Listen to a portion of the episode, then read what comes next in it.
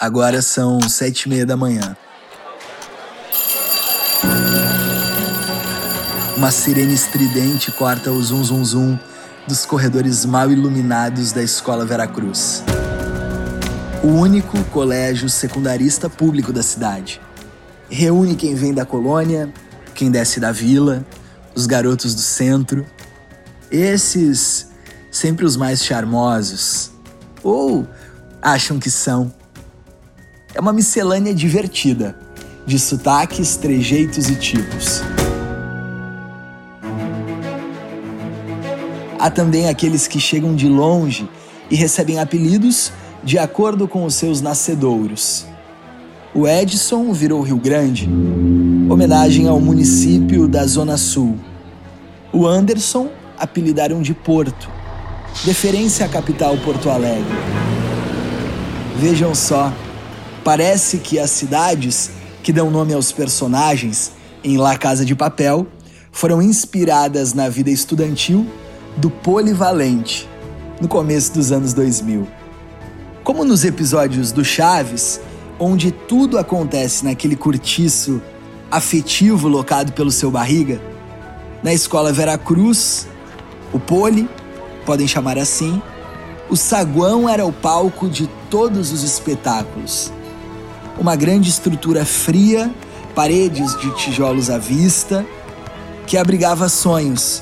Sonhos singelos de 500 alunos matriculados no turno da manhã. Dali, avistava-se o bar do colégio, que tinha um aviso em letras maiúsculas, fiado só amanhã. A sala de xerox, em que a funcionária Andréia dava seus conselhos amorosos, e o refeitório, de pratos plásticos e comidas de cardápio básico. Exceto as quartas-feiras, claro quando a dona Senira preparava torta de bolacha. Ah, a vista também incluía o Grêmio Estudantil, responsável pela trilha sonora do intervalo. Tocava Armandinho, as meninas, Edson e Hudson. Todos eles sumiram. Por favor, libertai-vos. Eles ficaram chaveados naquele simples cantinho azul da rádio colegial. A verdade é que o Poli era a nossa própria pátria. Um ninho, um ninho puro, de jovens entre 15 e 18 anos. A grande maioria ia apenas até a cidade vizinha. Era uma viagem atravessar a ponte e chegar em Santa Cruz do Sul, com a passagem ao custo de quinze centavos. Mas e para quê? Para nada, sem motivo mesmo, e ainda assim delicioso. Os crimes mais hediondos daquele mundinho juvenil poderiam ser matar a aula, o que incluía pular uma cerca velha, média e convidativa para o delito. Beijar na boca representava um fato de grande interesse público. Agora, afinal, você responderia no questionário de algum colega que não é mais BV, sigla para boca virgem. A mais alta infração poderia ser fumar um cigarro, logo no Vale do Rio Pardo, a região que mais produz tabaco no Brasil. Não importa e não reduz. O fato renderia-lhe uma suspensão, ou pior, levaria à sala da diretora.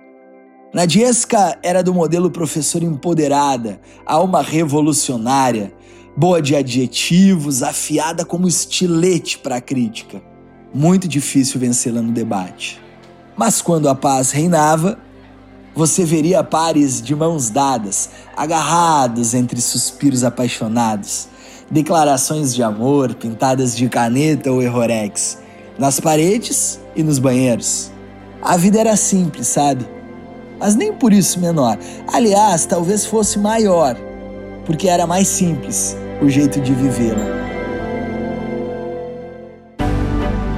ainda que o banal parecesse mágico, ainda que o raso parecesse profundo, ainda que o nosso tudo fosse praticamente quase nada para todo mundo. Tínhamos na cabeça a ousadia daqueles criminosos inquietos e apaixonantes é, da série La Casa de Papel. Mas no coração, a doçura e a inocência do Chaves, que sempre pode ser perdoado. Afinal, se errássemos, tá bom, mas não se irrite. E se errássemos de novo, foi sem querer querendo.